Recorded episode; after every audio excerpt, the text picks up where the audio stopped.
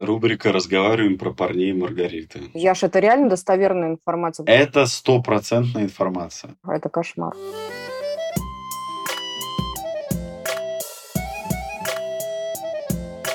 Всем привет! Это вторая часть десятого выпуска «Мы же люди» и его ведущие Яков Воронцов и Маргарита Ясневич. Ну, я как раз довязала. Погнали. Мы живем в такой вот атмосфере, где все, знаешь, обман какой-то, вот все двойные послания вот эти, что все окей, ну растем мы в гомосексуальных семьях. Или соло семьи, это же вообще тоже не очень нормальная история. Да, или наоборот, знаешь, другая крайность. Родители на ножах и говорят, да мы не разводимся из-за ребенка. Или как они там любят закрываться и думают, что дети их не слышат. Кто меня слушает вот сейчас и так делает, Поверьте мне, у меня знаете, сколько было людей в терапии разного возраста, с кем я перерабатывал лично вот эти ссоры, когда ребенок говорит, я ночью проснулся и слышу, там мама с папой ругаются в соседней комнате. Больше всего это ужасно. Почему? Даже не столько, сколько из-за того, что они это слышат, а из-за того, что это архи, неприятное двойное послание. То есть это вот то, что он слышит вербально, это достоверная для него информация. И то, что ему потом впаривают, что типа, знаешь, там мама синяя пришла, я имею в виду синяя не пьяная, а в смысле папа ее отмудохал. И начинается история про то, как мама летела с какой-то мифической лестницы, да, там и так далее. Но ребенок, сидя в своей комнате, слышал, что происходило с мамой. И ему было страшно, блин, капец как. Даже можно вот более такую мягкую. Просто они пособачились, и потом, как ни в чем не бывало, любящая семья утром. И ребенок такой, а может я идиот, может мне это приснилось все возьмем вот сейчас конкретно маму, да, мамы, которые вот, как ты говоришь, пример, синяя, она потом к ребенку приходит и спать с ним ложится, и ребенок, типа, мама, что с тобой? А она там вся в синяках, там в крови, рваная одежда, и она такая, да, типа, дорогая, спи, типа, не все нормально. Поверьте мне, так вы только хуже делаете. Модель поведения. Ты привел в пример девочку будет видеть, что так можно с мамой. У детей нету критического мышления. Она это будет на себя переносить. Будет воспитывать в себе очень разные штуки.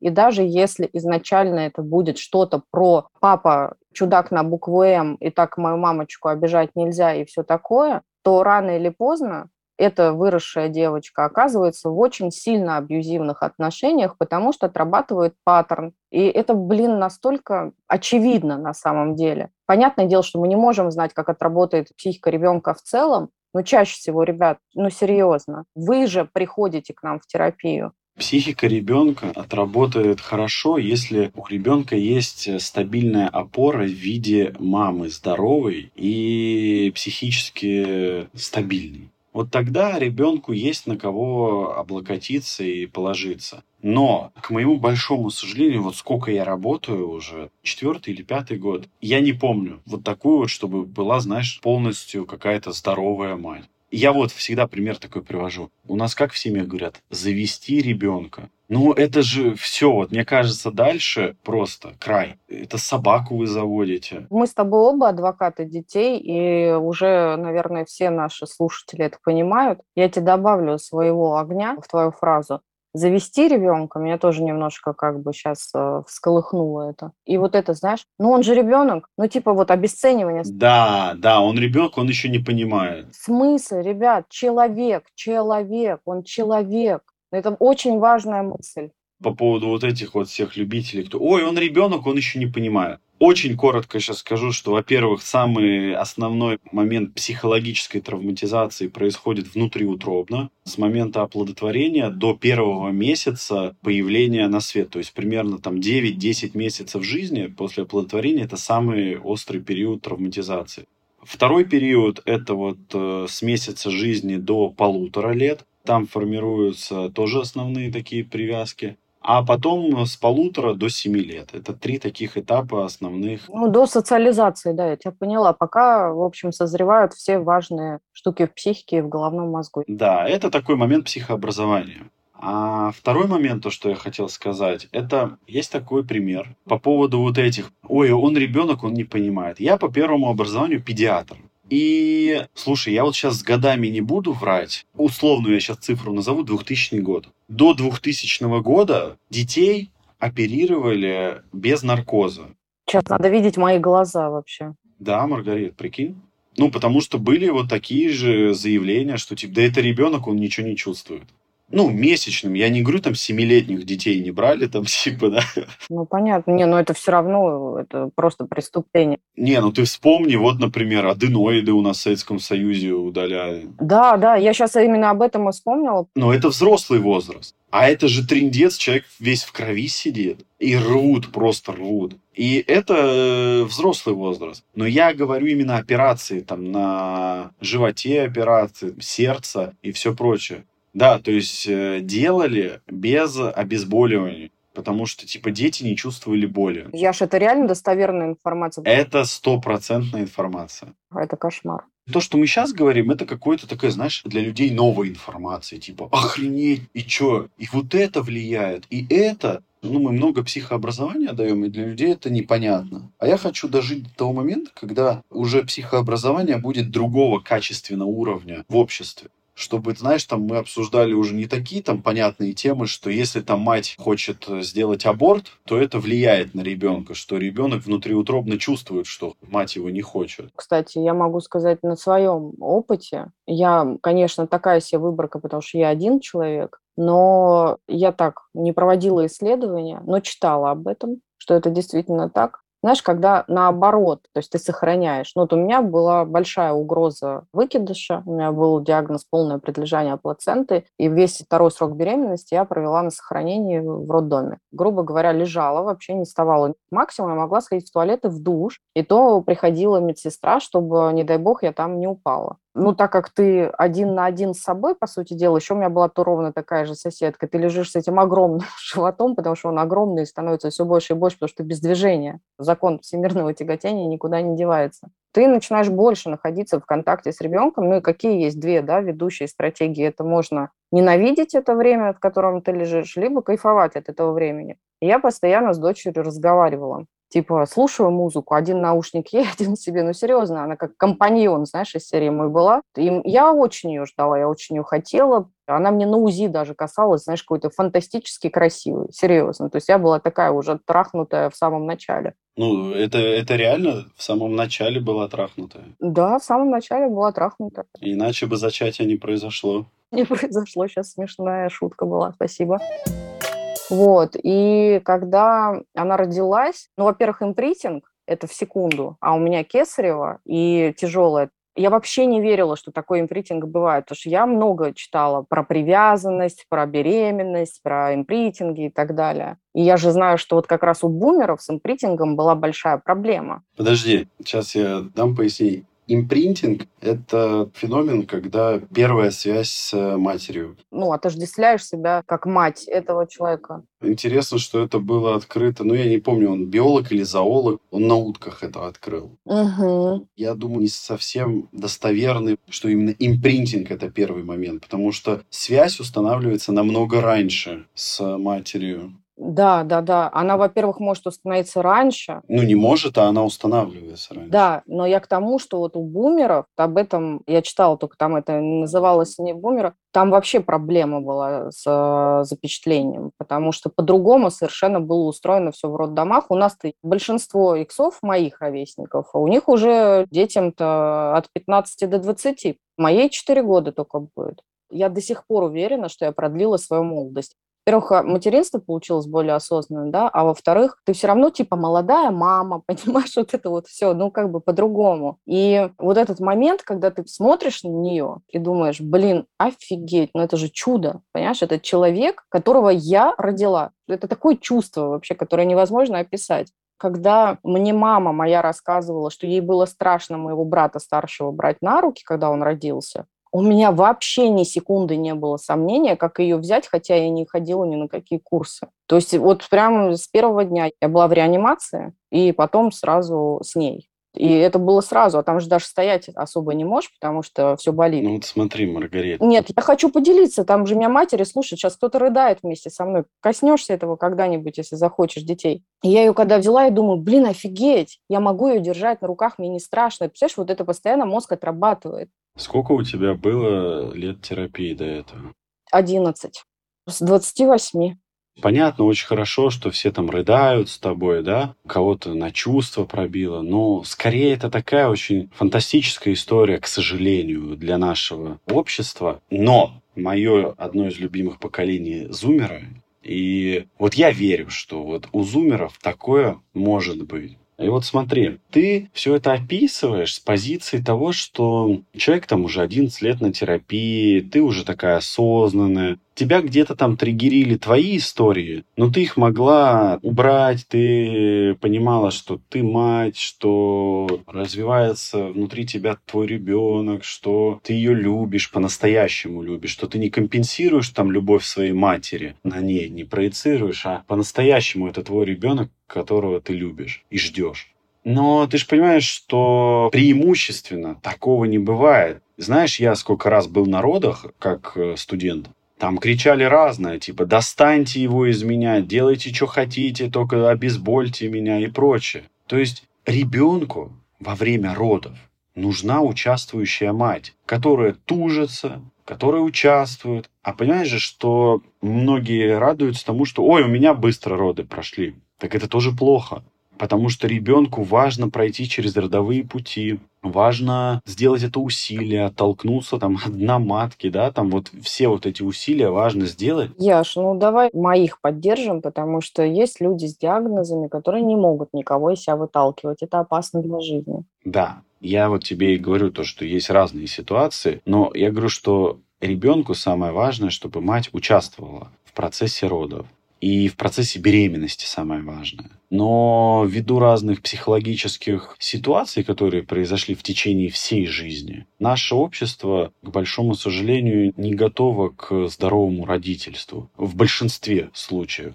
В большинстве случаев это какие-то компенсаторные механизмы родительства. Соглашусь, Яша, понимаю, о чем ты говоришь. И, конечно, я тоже наблюдательный человек, и наблюдения я люблю, и хочу тебя поддержать. Конечно, я знаю много своих ровесниц, старше и младше из твоего поколения девочек, которые уже имеют детей и так далее, у которых нету много чего по определенным причинам. И, конечно, там дети много что компенсируют, или дети приводились в эту жизнь, потому что надо, не для того, того, чтобы... Ну, по разным причинам, в общем. И много раз я слышала на терапии, когда трое детей, знаешь, с большой разницей, ну, там, например, одному уже 20, а маленькому ребенку там год или два. Вот когда я родила второго или третьего, да, вот это вот сейчас уже там под 40, вот это я поняла, что я мать. Ну, то есть там выброшенный на поле чувак перед этим или два, а вот это я мать. Кстати, а ты не просто так такую фразу выбрала, выброшенный на поле чувак. Ты не забывай, что между тремя родами есть еще несколько, может быть, беременностей. Возможно. И мы, как врачи, часто спрашиваем, а ребенок от какой беременности? Да, всегда спрашивают. Да. Спрашиваешь, какие роды, какая беременность, потому что бывает так, что мать там просто делает пять абортов и потом рожает и это все не может не сказаться. Ну, Маргарит, давай вернемся все-таки к теме. И обратите внимание, интересная сейчас динамика проигрывается у нас. Насколько почему-то не хочется говорить про поколение Z. Почему не хочется? Наоборот, хочется. Не знаю. Я возвращаю нас, а мы все равно уходим. Ты возвращаешь. Но я тебе хочу сказать, кто родил-то поколение Z? Их родили же иксы. Во-во-во. Ты не забывай, кто тебя родил. Часы видела мои? Нет, на самом деле я-то не родила поколение Z, я родила поколение Альфа. И с ними вообще еще ничего не понятно, потому что их родили вообще все поколения, которые только можно. Да, и э, бэби-бумеры тоже родили Альфу, и их много. Катастрофа, да, что Пугачева там, да, вот родила Альфу. А это, кстати, трагедия вот нашей цивилизации, то, что у нас начинают там искусственно вот всех вынашивать уже. Ну, не об этом мы сейчас, дайте я про зумеров закончу. В общем, я хочу сказать, что это люди, как я уже сказал, достаточно чувствительные, они достаточно чувственные, они обладают эмпатией, они очень такие компанейские и открытые. И это является вот их сильной и слабой стороной. Еще хочу сказать, что вот у них достаточно низкий запас прочности, вот из-за того, что у них все общение в интернете, они в интернет-сообществе, они очень подвержены вот этим трендам, то есть они все там делают хайпово, То есть, если у предыдущего там поколения, например, у миллениалов, у нас тоже были какие-то кумиры, но было какое-то вот свое еще направление было какое-то. М-м. Я тут с тобой не соглашусь, знаешь, в чем? Что у вас как раз были кумиры, а у них их нет. У них не кумиры, Яш, я тут согласна. Да, я тебе договорю. У них есть, но просто дело-то в том, что у них э, это все достаточно быстро меняется. То есть сегодня ты слушаешь там Моргенштерна, да? Я не знаю, уже стоит говорить, что запрещенные на территории РФ или нет. Все быстро меняется, да, я согласен. И вот в этом-то и трагедия, то, что зумеры, они очень сенситивные, в общем, это называется. И для них такие быстрые перестройки очень тяжелые. То есть они хотят как раз вот этой вот стабильности, чтобы развиваться. Поэтому можно сейчас смотреть, как они лоббируют за всякую чушь. Они по-настоящему верят во все, чего они хотят добиться зеленые движения, мы за все хорошее против всего плохого. И вот у них из-за того, что нет вот этого внутреннего, настоящего своего стержня, у них очень много вовне ориентир и ценности вовне, не внутри. И поэтому у них есть слабость в том, что из-за внешних каких-то событий у них очень быстро психика сажается. Да, это правда. И вот если, например, наше поколение, ну вот мое миллениалов там к 30 годам, 35 приходят в терапию, иксы приходят обычно 35-40 в терапию, то зумеры, они приходят в 20-25. Сейчас зумеры такие почитали, такие, а, ну не, им уже есть 25, если 97 -го года, там уже есть зумеры. Все-таки как они могут приходить в 25, если их еще нет? Но по факту, да. То есть, если 97 год брать как зумеры, ну, иногда 97 год на миллениала выпадает. То есть, там нужно смотреть вот среды, в которой. Да, слушай, ну мы только недавно говорили, что интегративность никто не отменял, потому что я даже сейчас тебя слушаю, я понимаю то, что во мне, может, даже, я бы сказала, что поколение Y больше откликается по моим внутренним каким-то историям, чем X. Да, потому что мы растем и что вот я, например, как специалист вижу? Зумеры легче приходят в терапию, но в более тяжелом состоянии, потому что они прямо настолько все близко к сердцу воспринимают. Да потому что я ж там этому причин куча же. Помимо окружающего. Маргарит, я сейчас не даю оценку этому хорошо это или плохо, я просто констатирую факт. А я ж не говорю тоже, что это плохо или хорошо. И вот я и говорю то, что очень хорошо, что у них как будто бы снизились вот эти выживающие стратегии, да, угу. но когда мы убираем какие-то защитные механизмы, в то же время мы из-за этого немножко становимся и слабее. Ну, зато они более человеколюбивые. Я снова хочу поблагодарить людей поколения X и Y, которые произвели на свет Зетов. Вот видите, поколение Иксов себя не похвалишь, и никто не похвалит. Я вынуждена похвалить. Почему? Потому что ввиду того, что, ну, если берем X особенно, в терапию они действительно, мои ровесники, приходят от 35 до 40, и я же прав, за редким исключением раньше. И давайте про меня, да, снова, я то самое редкое исключение. Видите, я как Y пришла в терапию. Но на самом деле, ведь иксы, почему я говорю, такие они самые переходные, потерянные? Когда иксы приводили в этот мир детей, они же очень пытались компенсироваться за счет детей, сделать лучше, чем сделали им. А они, большинство иксов, выросли как минимум с холодными родителями. Это как минимум, в лучшем случае. Не будем раскатывать эту тему сейчас. Но что они, конечно, пытались э, заботиться. Конечно, иксы росли в основном в дефиците, соответственно, они пытались э, своим детям дать избыток. И, конечно, вот это вот все в итоге помогло, конечно, за этим. Они реально клевые, они реально более любимые. Но они выросли в такой сложной среде двойных посланий, в которых иксы не росли вообще. То есть у иксов было такое насильственное детство очень, да, там сиди прямо, ешь так, ходи сюда, туда, там все четко. Оно не двойное, оно просто ты всем должен. Ты должен быть удобным. А что получили зеты? Они получили вот то, что получили иксы, потому что это впаривалось и собственным детям. И плюс они еще получили вот эти двойные истории про то, что будь самостоятельным, но не принимай сам решение делай это, но только не делай вот это. Ну, то есть у них постоянно качели. И Если прослеживать динамику, то, в принципе, можно сказать, что в целом должно когда-то все улучшиться, по сути дела. Где-то надо подправить. Но Z действительно клевые, да, инфантильные, ну, потому что в такой среде они росли. И такая среда везде. Мало того, что родители их постоянно тащили в избыток, так еще и э, надо не забывать, что весь мир уже был в информационном, например, технологическом, да, инновационном избытке. Поэтому как у них не взяться инфантильности? Конечно, они будут инфантильные. Поэтому у них ориентация все-таки, наверное, на раскрытие чего-то нового, что ли. Они вот что-то хотят понять, что-то, наверное, улучшить все время. Но есть проблемка, реальная проблема большая Z-поколения, и мне так им сочувственно, потому что я ж мои девочки, ко мне не приходили мальчики этого возраста, а девочки приходили. И одна ходит вот сейчас до сих пор. У них коммуникация общение со сверстниками – это капец. Они вообще не знают, как общаться. Просто от слова совсем. Не знаю, как завоевать людей, ну, в смысле того, чтобы быть интересной. Не знаю, чем я не такая. Хотя надо отметить, что у них снижено, например, э, травли меньше у Z-поколения. Да, меньше, чем у миллениалов, но у них все равно предостаточно. Предостаточно пока еще, это плохо, но я думаю, что у Альфы будет поменьше, чем у Z.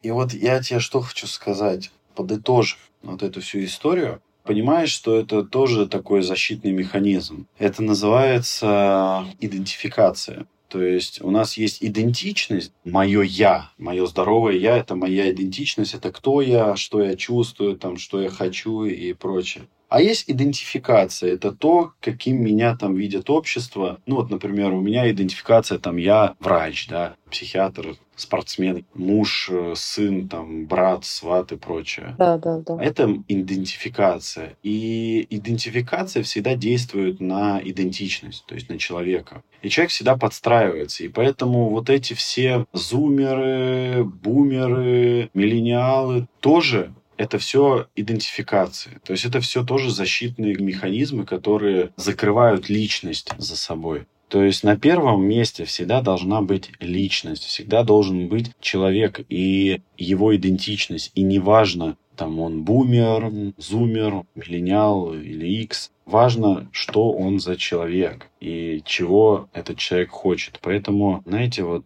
э, вы можете задать вообще себе вопрос такой, а кто я? Что я чувствую, чего я хочу. И то, чего я хочу, это настоящее мое желание или навязанное. Вот этот путь к себе, потому что легко прятаться за какими-то идентификациями, что ой, а у меня вот так, потому что я миллениал. Миллениалы все живут там до 30, до 40 лет с родителями, поэтому я вот, короче, сижу. Потому что не хочется смотреть в свой страх. Легче спрятаться за бабушкой, которая там болеет, за мамой, там, которая умирает, за папой, который там, если я уйду, будет бить маму, за кошкой, которую там нужно ухаживать или там еще что-то. И поэтому я не уезжаю от родителей. Легче прятаться за этим, чем посмотреть в свою боль и увидеть, что на самом деле мне страшно, на самом деле мне еще хочется побыть ребенком, у всех свое. И вот когда вы можете посмотреть в свою боль, вот это исцеляющее и прикоснуться к этой боли. Поэтому хочу подытожить тем, что прятаться за всеми вот этими идентификациями, там знаки зодиака, поколения еще куча всего, прежде всего это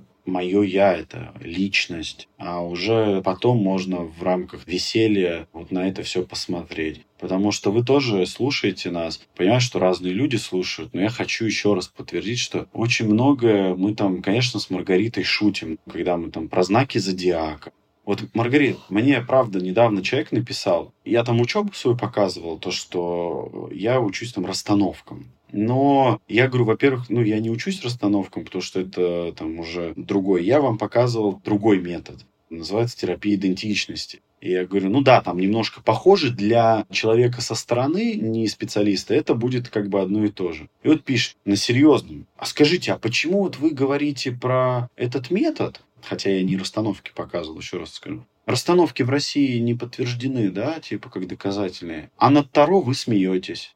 Я еще раз хочу сказать всем слушателям, что наша задача одна из, помимо того, что мы разворачиваем вас к себе чтобы вы все, кто нас слушает, развернулись к себе, посмотрели на себя, почувствовали себя, выбрали себя. Еще одна из задач – это развитие критического мышления, чтобы вы понимали, что когда мы там с Маргаритой, я ей говорю, ну, конечно, это потому, что ты телец, это шутка. Я не имею в виду, что это действительно потому, что она телец. Или вот э, то, что мы там про поколение говорим. Конечно, это все как-то там может отражаться. Но это, понимаете, это одна десятая, то есть, ну, давайте я. Я миллениал, это действует на меня там, ну, условно, на один процент от э, того, кто я такой, от моей личности. То есть на меня вот то, что я миллениал, действует очень мало. А вот то, что я испытываю какие-то свои чувства, у меня есть какие-то мои боли и все прочее, вот это на меня действует больше, чем то, что я родился в каком-то поколении. Да, Яш, очень правильно сейчас вещи вообще говоришь, отзываются очень сильно. Во-первых, хочу дополнить в первой части, где ты говорил о том, что боль это необходимо в нее смотреть. Я хочу дополнить тебя и от себя тоже сказать, что страдание это часть жизни вообще в принципе. И не хотеть э, страдать это отчасти не хотеть жить. И без боли и страдания, пока вы туда не смотрите, избегаете, что там придумываете, там какие-то стратегии себе, свое хорошо, к которому, в общем-то, должен стремиться каждый человек с позиции и самоидентификации, вы не достигнете. Потому что все эмоции, все чувства, весь опыт являются частью вас. Нельзя просто взять и выбросить это на помойку и сказать, а, это ерунда, я вон поработаю там или еще что-то, в космос слетаю, там оно само как-нибудь рассосется. Ни хрена не рассосется. И вторая часть, там, где ты говоришь про астрологию и так далее, вот чтобы никого не запутать, вот мы сейчас говорили про поколения, и Яша хочет сказать, условно говоря, ярлыки, которые навешиваются куда-либо, они ничего не значат. То есть, смотрите, мы, например, неважно, да, даже делаем какое-то исследование, любое серьезно научное э, в рамках э, психологической науки, мы не смотрим на самом деле, так, вот эти люди родились вот в этом поколении, давайте мы вот прям их причешем под эту вот гребенку. Нет, были проведены какие-то до нас исследования, которые выявили какие-то определенные моменты. Для чего? Если мы берем психологию, а не просто, да, там, в этом поколении это, в этом то, так, для информации. Для чего говорится о поколениях? Просто для того, чтобы в рамках работы, например, в каком-то терапевтическом методе, понимать, на что можно работать, с чем можно работать, какими инструментами можно работать. И то все равно терапевт на терапии будет вас смотреть. Никакого вы года рождения. У меня они все заполняют клиенты анкету, но я половины возраста не знаю, потому что я в этот возраст, в общем-то, не смотрю. Какого года рождения смотрят таротерапевты? Таротерапевты, да. Или астрологи-терапевты, извините. Но это просто более серьезная наука, которую я не могу освоить. Для меня не важно, какой возраст. Я иногда спрашиваю, сколько лет, когда есть какая-то причина это спросить, это бывает очень редко. Иногда, знаешь, чтобы удивиться, что человек очень хорошо выглядит. Маргарит, первая причина – это ты. А вторая – все твои мечты. Третья – это все твои слова. Вот сейчас э, э, мы с Яш подтвердили, что Яш тоже у нас слегка из поколения X и немножко из поколения бэби-бумеров. Понимаете, на самом деле человек может себя идентифицировать как угодно. Можно родиться в поколении Z и забирать из других поколений самое лучшее. Можно родиться в поколении X и поменять свою жизнь, развиваясь туда, смотря туда и забирая оттуда. Это можно делать абсолютно всегда. И этому есть прекрасные примеры. Я никогда не устану приводить ее в пример, потому что я ей восхищена. Она из поколения бэби-бумеров. Как ты думаешь, о ком я хочу сказать? Россиянка, подскажу. На человек науки. Науки? Да, она иногда несет но очень красиво из нее выходит, всегда признает свои ошибки, очень умный человек. Бумер науки, я точно знаю. Сто процентов знаешь, потому что она занимается изучением мозга. Татьяна Черниговская. Вот Черниговская, да. Она настолько показывает своим примером пластичность ума и психики взрослого человека из другого поколения, с другой планеты вообще, ребят. Маргарита, а как ты думаешь, она ходит на психотерапию? Я думаю, да. Понимаешь, мы всегда упираемся в то, что мы видим, как люди меняются. Мы видим, что это абсолютно разные люди. Да я же это понятно, но я же говорю о том, чтобы человек захотел прийти к самоидентификации, к определению, кто я, понять, что я важен, где мое хорошо, научиться проживать, понять, что страдание – часть жизни и так далее, развивать критическое мышление, он должен этого захотеть. Маргарет, есть такое понятие, как чувство, и есть такое понятие, как мысли. Это на разных концах находится. Что ты говоришь? Правда? Ну, я же это не тебе объясняю, я это объясняю нашим слушателям. То есть только твои шутки у нас сегодня заходят. Ладно. А, извините, это была шутка. Ну, это же Бакалиникс, сам шучу, сам смеюсь. Да, это на разных орбитах, да, мысли. То есть вот э, диаметрально противоположные. И когда мы как-то рассказывали, что такое прочувствовать, что это нельзя объяснить словами, это просто ты чувствуешь, потому что прочувствовать нельзя понять. Чувства и мысли – это на разных концах. Попробуйте зафиксировать мысли на одном крае стола, чувства на другом крае стола, и вы не можете их соединить, потому что чувство – это чувство, а мысли – это мысли. И когда мы говорим то, что соприкоснуться с болью, прожить боль, прочувствовать боль, это нельзя понять. И здесь у вас включается защитный механизм, вы начинаете бояться. То есть это страх, и вы там начинаете думать, что ой, нет, мне это не надо. И включаются мысли, все, они вас уводят. Но прожить боль это вообще не страшно, потому что многие мне говорят, да я и так постоянно живу в этой боли, у меня и так постоянно все хреново, я его уже сколько можно проживать, я хочу избавиться. Это ловушка, так это не работает.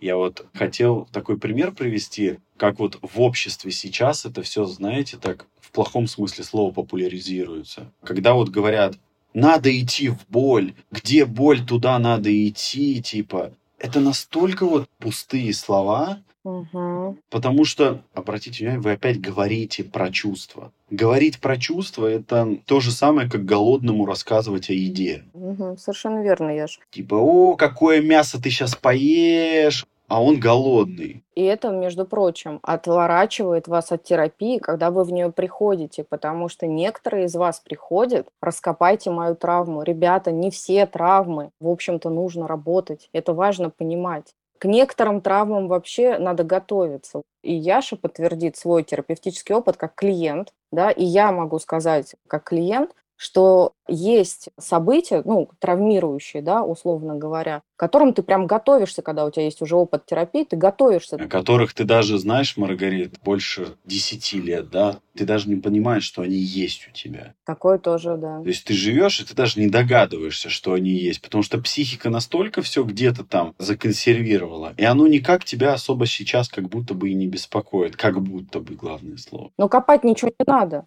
Вот в чем дело, понимаешь? У тебя что, нету таких э, клиентов, которые приходят и говорят, у меня травма отвержения, давайте копать. Ну, здорово, что вы прочитали. Это мне нравится, знаешь, когда ко мне на прием вот приходят, особенно вот как к психиатру, когда... Ну, или даже вот как в кабинет ко мне на частный прием приходят, говорят, у меня ОКР, ну, например, или там, у меня депрессия. Я такой, а что это такое? В смысле? Я говорю, ну, вот вы говорите, у вас депрессия, что это такое? Как вы это чувствуете? В смысле, вы не знаете, что такое депрессия? Вы точно психиатр, да? Человек все и начинает вот рассказывать, и вообще не про депрессию. Общество сегодня прячется за вот, вот этой терминологией. То есть сейчас у нас на каждое движение есть какой-то термин. Сейчас, чтобы кого-то не задеть, там, не абьюзить, не еще что-то сделать, то есть ты вообще ничего не делаешь, ты кого-то обидишь. И наше общество сейчас, оно постоянно прячется за какими-то терминами, за рационализацией, лишь бы не чувствовать лишь бы уходить от своих чувств. Но я вам вот что хочу сказать, что вы можете бегать от своих чувств очень долго. Статистически примерно зумеры до 25 лет будут бегать, миллениалы будут до 35, ну и иксы там до 45. Я что тебе хочу сказать. Большое спасибо за то, что ты развернул эту тему. Мне кажется, это очень важно сказать людям, которые нас слушают, но в терапию не ходят. Вам всем пора, это совершенно точно. И я еще раз подчеркиваю, мы не свои лично услуги рекламируем, хотя я считаю, что мы-то, конечно, очень крутые. И лучше бы вам оказаться в хороших руках. Это со слов Икса. Икса, конечно. Но тут важно что? То, что ко мне сейчас стали приходить вот мои ровесники постарше. Им там 40, 42, 43, 44. И это, Яша, мужчины. То есть ко мне очень редко приходят мужчины, ну, потому что у нас есть вот это мужчины к мужчинам ходят в основном и так далее. Я не брала согласия, не буду рассказывать, какие запросы, но, ребят, там столько боли. Это здоровые парни, трое, они все бизнесмены, они все очень успешные бизнесмены, они ворочают огромными деньгами, но у них такая боль внутри, что это себе представить сложно. И благо, что они дошли. И я каждую сессию им говорю, что они крутые, потому что они здесь. Потому что я представляю, что стоило человеку мужского пола возраста там 40 плюс прийти и признавать свою слабость. Угу. И они очень хорошо, кстати, продвигаются в терапии. Да, это не стандартный подход, который у меня работает гораздо лучше, признаюсь, с женщинами до 40, которые настроены на глубинную работу и так далее парни немножко вот э, возраст 40 плюс по-другому заходят в глубинную работу. Им надо сначала очень много выговориться. Очень много, очень, очень, очень, очень. Да и там, знаешь, обычно, да все нормально. В целом-то все нормально. Ой, они улыбаются все. Я ж серьезно, трое разных людей. Защита, юмор, вот это все классно, все залихватски. Мы с ними ржем и так далее и тому подобное. Но когда они доходят до определенной точки, где надо выбрать, либо я ухожу обратно в раковину, либо я уже сигаю как бы, но у меня пока два сигануло, третий просто еще не дошел до этого момента. Блин, это невероятные трансформации, которые происходят с этими людьми, потому что есть вообще что понимать и есть что менять, и они этого хотят. Это, блин, супер. И они сталкиваются с болью, с настоящей болью впервые. Они вообще не то что страдать, им вообще запретили все. И вот если меня сейчас слушает кто-то из этих парней, я вам, парни, еще раз говорю, что вы невероятно крутые. Просто горжусь каждым, серьезно. Они, получается, тоже иксы же, да? И такие, «О, смотри, смотри, это про меня говорят. Это теперь мой любимый подкаст. Не, у меня есть и молодые ребята в работе, игреки. Тогда, типа, по-честному, у меня загрузка полная по клиентам, не все еще ко мне пришли, благодаря Якову, ко мне придут еще люди, добро пожаловать на борт. А мы будем с тобой расчехляться, то, что мы с тобой в космос летим, или потом оставим? Да потом расскажем. Ладно, потом пусть интрига, да? В следующем подкасте вам расскажем, что мы задумали. Класс, вот этого мы давно не делали. Да. Короче, давай я парням просто скажу, просто парни реально ходят редко в терапию. Хочу сказать всем парням, которые ко мне ходят, а у меня есть еще два парня Яшиного поколения, одному 30, второму 28. Вам я тоже хочу сказать, вы вообще крутые, потому что они в терапии один год, второй два. Они у меня в терапии, я так ими горжусь, что я тебе сказать не могу. Рубрика «Разговариваем про парней Маргариты». Да, про парней, которые ходят к Маргарите в терапию. Ну, Яша это просто нормально, потому что у нас образ психотерапевта – это мужчина унисекс. К нему ходят и женщины, и мужчины, и то есть запросы, с которыми женщина к Яше не пойдет. Это все в голове у нас, в голове этот бред на самом деле. У меня, кстати, у самой, как у клиентки, в голове этот бред есть. Яша, угадать, кого бы я выбирала, если бы выбирала мужчину или женщину, как думаешь? К мужчине пошла бы. Молодец, конечно. Только к мужчинам и хожу. Была у женщин на терапии, одна была очень хорошая, других женщин не встретилась, и хожу все время к мужчинам, правда. В общем, все, кто ходит в терапию ко мне, к Якову, кому-то другому, ребята, вы молодцы. Не сдавайтесь. Да, сейчас напутствие от э, Маргариты. У меня девичья фамилия была красивая, Ульянова. И во мне проснулся сейчас Ленин. И я вам говорю, ребята, вперед! Сейчас давайте вообще всю информацию. Кстати, у меня часы вот эти еще, знаете, А, Яша, да какая разница, господи, я тебя умоляю. Меня торкнуло, я женщина пожилая, я горжусь, обняла каждого. Давай, Яш, про Таро, там, перед Таро. перед Таро хочу развернуть вас всех к себе и не бойтесь поворачиваться к себе и чувствовать. Проблема заключается в том еще, что сложно нынче найти хороших специалистов, которые не популяризируют вот эти все штуки. Вот, там надо смотреть в боль или проживем там. Ну, короче, вот, ну, всякую вот э, такую чушь, когда люди сами не проработали это. Представляете, я сколько в личной терапии, сколько я постоянно учусь. Буквально вот неделю назад учеба закончилась, и сейчас будет опять новая. Я каждый раз думаю, ёпар СТ, блин, сколько я еще не знаю. А некоторые люди, которые тоже себя считают психологами, там, специалистами, уже говорят то, что да, мне учиться не надо, у меня все нормально. Вот у меня с моим коллегой есть такой пример. Один, скажем так, в кавычках специалист-психолог говорит, а нафига мне ходить на личную терапию, если я сам психолог, я и сам могу все проработать? Да, а зачем, правда, действительно. Если я педагог, я сам себя всему научу. Если я врач, хирург, я сам себе все вырежу, то я вообще все сам. Это же очень логично. Нету ни одной профессии на планете Земля, в которой не надо развиваться. Ни одной. А профессии, связанные с работой с людьми, это вообще кощунство не развиваться, потому что мир все время трансформируется, ты не можешь стагнировать, это просто невозможно. Ты сейчас сказал, у тебя закончилось обучение, а я думаю, у меня вообще когда-нибудь закончится хоть одно обучение, потому что, ну, у меня долгосрочные, которые длятся по несколько лет. Рубрика Таро. Да, прекрасно, спасибо. Когда Маргариту понесло, у нас рубрика Таро. Итак, я напоминаю, начнем с Яши. Яша и интерес к жизни. Не интерес к жизни. Ты сказала, интересное что-то в жизни. Давай, ладно, интересно в жизни. Ты уже перефразируешь эти игреки, они постоянно, короче. Вот это их поликультурная история все время, вот это полиаморы. Итак, у Яши у нас выпал аркан отшельника. Обычно эта карта выпадает интровертам, не склонным поддаваться влиянию внешних обстоятельств, чувствующим себя уютнее в состоянии замкнутости.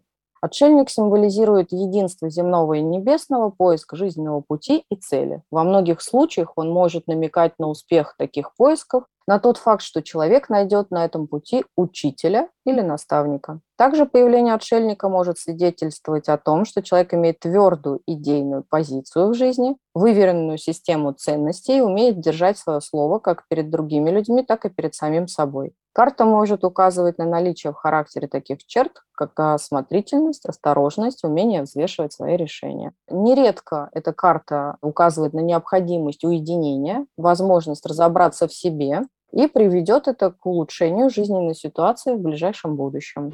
Ну, то есть, видите, карта прямо так и говорит, что мне пора уединиться и побыть собой. В преддверии моего отпуска, она это говорит. Сейчас ты упадешь, но мне кажется, что мне уже пора брать за это деньги, потому что карта рекомендует больше доверять собственным суждениям. Значит, отшельник говорит о том, что достижение цели требует выверенных планов и тщательного обдумывания своих действий. Он советует не бояться брать тайм-аут на рассмотрение ситуации и принятие решения. Это даст желаемый результат. Также карта советует расти над собой, не пренебрегать духовным совершенствованием. Спасибо большое. И после этого посмейте вы сказать, что Таро – это не наука. Да, а Маргарита не ведьма, точно. Ну, знаешь, вот тут как работает. То есть мы-то понимаем, в каком контексте, потому что я же тебе сказал, что я там в отпуск собираюсь. И поэтому мы слышим и такие, офигеть, она прямо про отпуск и говорит. Вот сейчас все слушатели тоже загадали себе что-то, да? Да. Итак, вы себе что-то загадали, и у вас выпал верховный жрец, и он вам говорит, что вы обладаете качествами лидера, у вас высокая степень развития, и вы можете давать мудрые советы. Иногда карта может означать совесть родителей, семью в целом, либо может показывать на целителей и психологов, все, что связано с законом и системой ценностей. Вообще читаю с интернета, заметьте. Верховный жрец предрекает духовное совершенство либо выполнение каких-то определенных задач, часто говорит о том, что у человека присутствует какая-то внутренняя сила, и он способен что-то менять. Это милосердный искренний человек, который способен на большое чувство или дружбу. Из таких людей получаются самые лучшие врачи. Сейчас кто-то к ЕГЭ готовится и такой, все, я врачом буду по-любому. По-любому. И давайте совет карты, это же важно. Вы, несомненно, много знаете и достигли некого положения, но не стоит путать гордость и гордыню. Не нужно останавливаться на достигнутом, зацикливаться. Это может привести к фанатизму. Нельзя быть уверенным на 100% в своей правоте, ведь вопрос можно решить и другими способами. Например, пойти в терапию. Это я уже от себя. Возможно, что вы можете подсказать ответ человеку, однако ваш поступок должен быть правильным, но неспешным, иначе это может навредить, а не помочь. Верховный жрец предупреждает вас о том, что, возможно, вас учат не тому, что правильно. Постарайтесь взглянуть на обучение с разных сторон, не застревайте в косности, не бойтесь выглянуть за рамки. Ну, в терапию. Ну, что говорят? Ну, это прямо прямым текстом, да. На самом деле, без шуток. Конечно, верховный жрец говорит, хороший ты человек, иди расширяйся. Там же действительно, когда мы контактируем со своей болью, когда мы контактируем с самим собой, это же действительно расширяет наши рамки. И карта прямо говорит, что не стоит этого бояться. Определенно. Итак, я загадывала про расцвет психологической образованности и всего того, и роста от 1% да, хотя бы трех. И у меня выпала карта туз пентаклей. Сначала есть пожелание ко мне, что в скором времени ожидается этап процветания в моей жизни. Возможно, начнутся новые проекты, которые увенчаются. Сейчас Яша должен улыбаться успехом. Вследствие этого гадающий почувствует моральное удовлетворение. Туз пентаклей – это всегда личностный рост. Есть вероятность, что вы начнете заниматься чем-то духовным, либо получите повышение. Вокруг вас сконцентрировано много возможностей, не упустите свой шанс, найдите его, и будет счастье. Туз Пентакли часто трактуется как появление нужной или важной информации, возникновение блистательной идеи. Скоро ожидаются высокие доходы, не исключена возможность прославиться. Господи, наконец-то! А теперь давайте посмотрим, что же карта советует.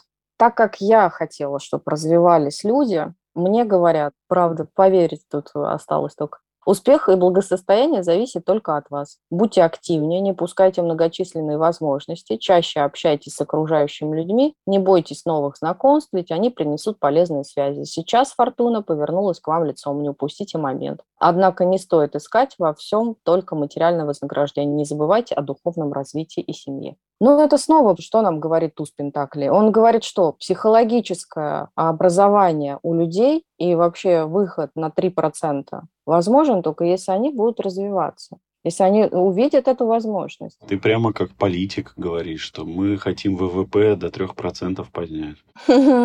Да, в каждом из нас немного политиков. В общем, мне понравились сегодняшние Таро, кстати. Знаешь, вот я понял, хочешь себе поднять настроение, взял, картишки раскидал, посмотрел, что тебе советуют. Хочешь поднять настроение, звони Маргарите. Правильно, раскидаю Таро. Я, кстати, когда приеду в Питер, привезу тебе твою колоду Таро. Как неожиданно и приятно. Это у нас десятый юбилейный выпуск, и хочу сказать спасибо всем слушателям. Здорово, что наша аудитория расширяется, что вы пишете нам приятные слова. Самое лучшее, что можете делать, это делать репосты в соцсетях. Оценки ставить нам в приложении. Оценки в приложении, да, ставьте. Потому что вы нам пишете, нам это все приятно, но там рейтинг есть. Наш подкаст, он недавно был в каком-то топе. Маргарита говорит. Да. То есть ваша активность э, нам очень поможет. Если хотите нас поблагодарить, лучшая благодарность это репосты и ваши комментарии, оценки. Потому что мы с э, этого проекта ничего не получаем. Ну, это все нашими усилиями делается, и мы вкладываем свои деньги. То есть у нас нет каких-то спонсорских денег. Маргарита говорит, какие-то донаты ВКонтакте можно отсылать. Да, да, да. Я сделала на страничке своего сообщества ВКонтакте донат э, нашему проекту. Я не думаю, что как бы это плохо. Это как раз э, можно взять из поколения Z, о котором мы говорили. Вообще поддержка такого рода – это здорово, потому что я не буду говорить, сколько нам обходится один подкаст, но это не 5 рублей. То, что Маргарита сказала, это в несколько тысяч раз больше. На самом деле я не настаиваю, но это было бы приятно. И необычно для меня уж точно, потому что я вообще не знаю, что такое донаты. В смысле, я с ними не встречалась, как, ну, знаешь, с физической единицей, что бац, и донат какой-то пришел откуда-то. В общем, да, я тоже с Яшей заодно тут, потому что это наш общий проект. Поддерживайте нас, пожалуйста, кто как считает возможным для себя. Слушайте нас, делитесь. Чем больше людей будет получать расширение, тем быстрее туз пентаклей состоится. Заодно, кстати, Маргарит, проверим. Мне всегда интересно, сколько людей дослушивают до конца. Обычно там, знаешь, все такие, я там ну, спрашиваю, говорю, а, вы послушали, я же там это рассказывал. Я не, я это не слышу. Да, господи, ребят, просто ставьте скорость на полтора, и у вас это займет меньше времени, а информации будет больше. И будете снижать скорость на тех моментах, которые наиболее кажутся интересными. Я так слушаю все подкасты. Это это очень удобно. Я вообще на X2 обычно. Ну, если я вот слушаю книжки или еще что-то. Слушай, я пыталась нас с тобой на два послушать, мы очень быстро тараторим. Доверьтесь мне, полтора. Ну, еще зная, что ты все любишь записывать, даже наш подкаст Маргарита переслушивает, кому интересно и записывает там что-то, то на два ты не успеешь. Слушай, ну мне прямо круто, что офигеть, десятый выпуск. Да, это очень круто. Десятый выпуск. Следом будет одиннадцатый. А там интрига, как мы помним. Все, тогда всем еще раз спасибо, всем хорошего времени суток, всем пока. Да, всем пока. До новых встреч.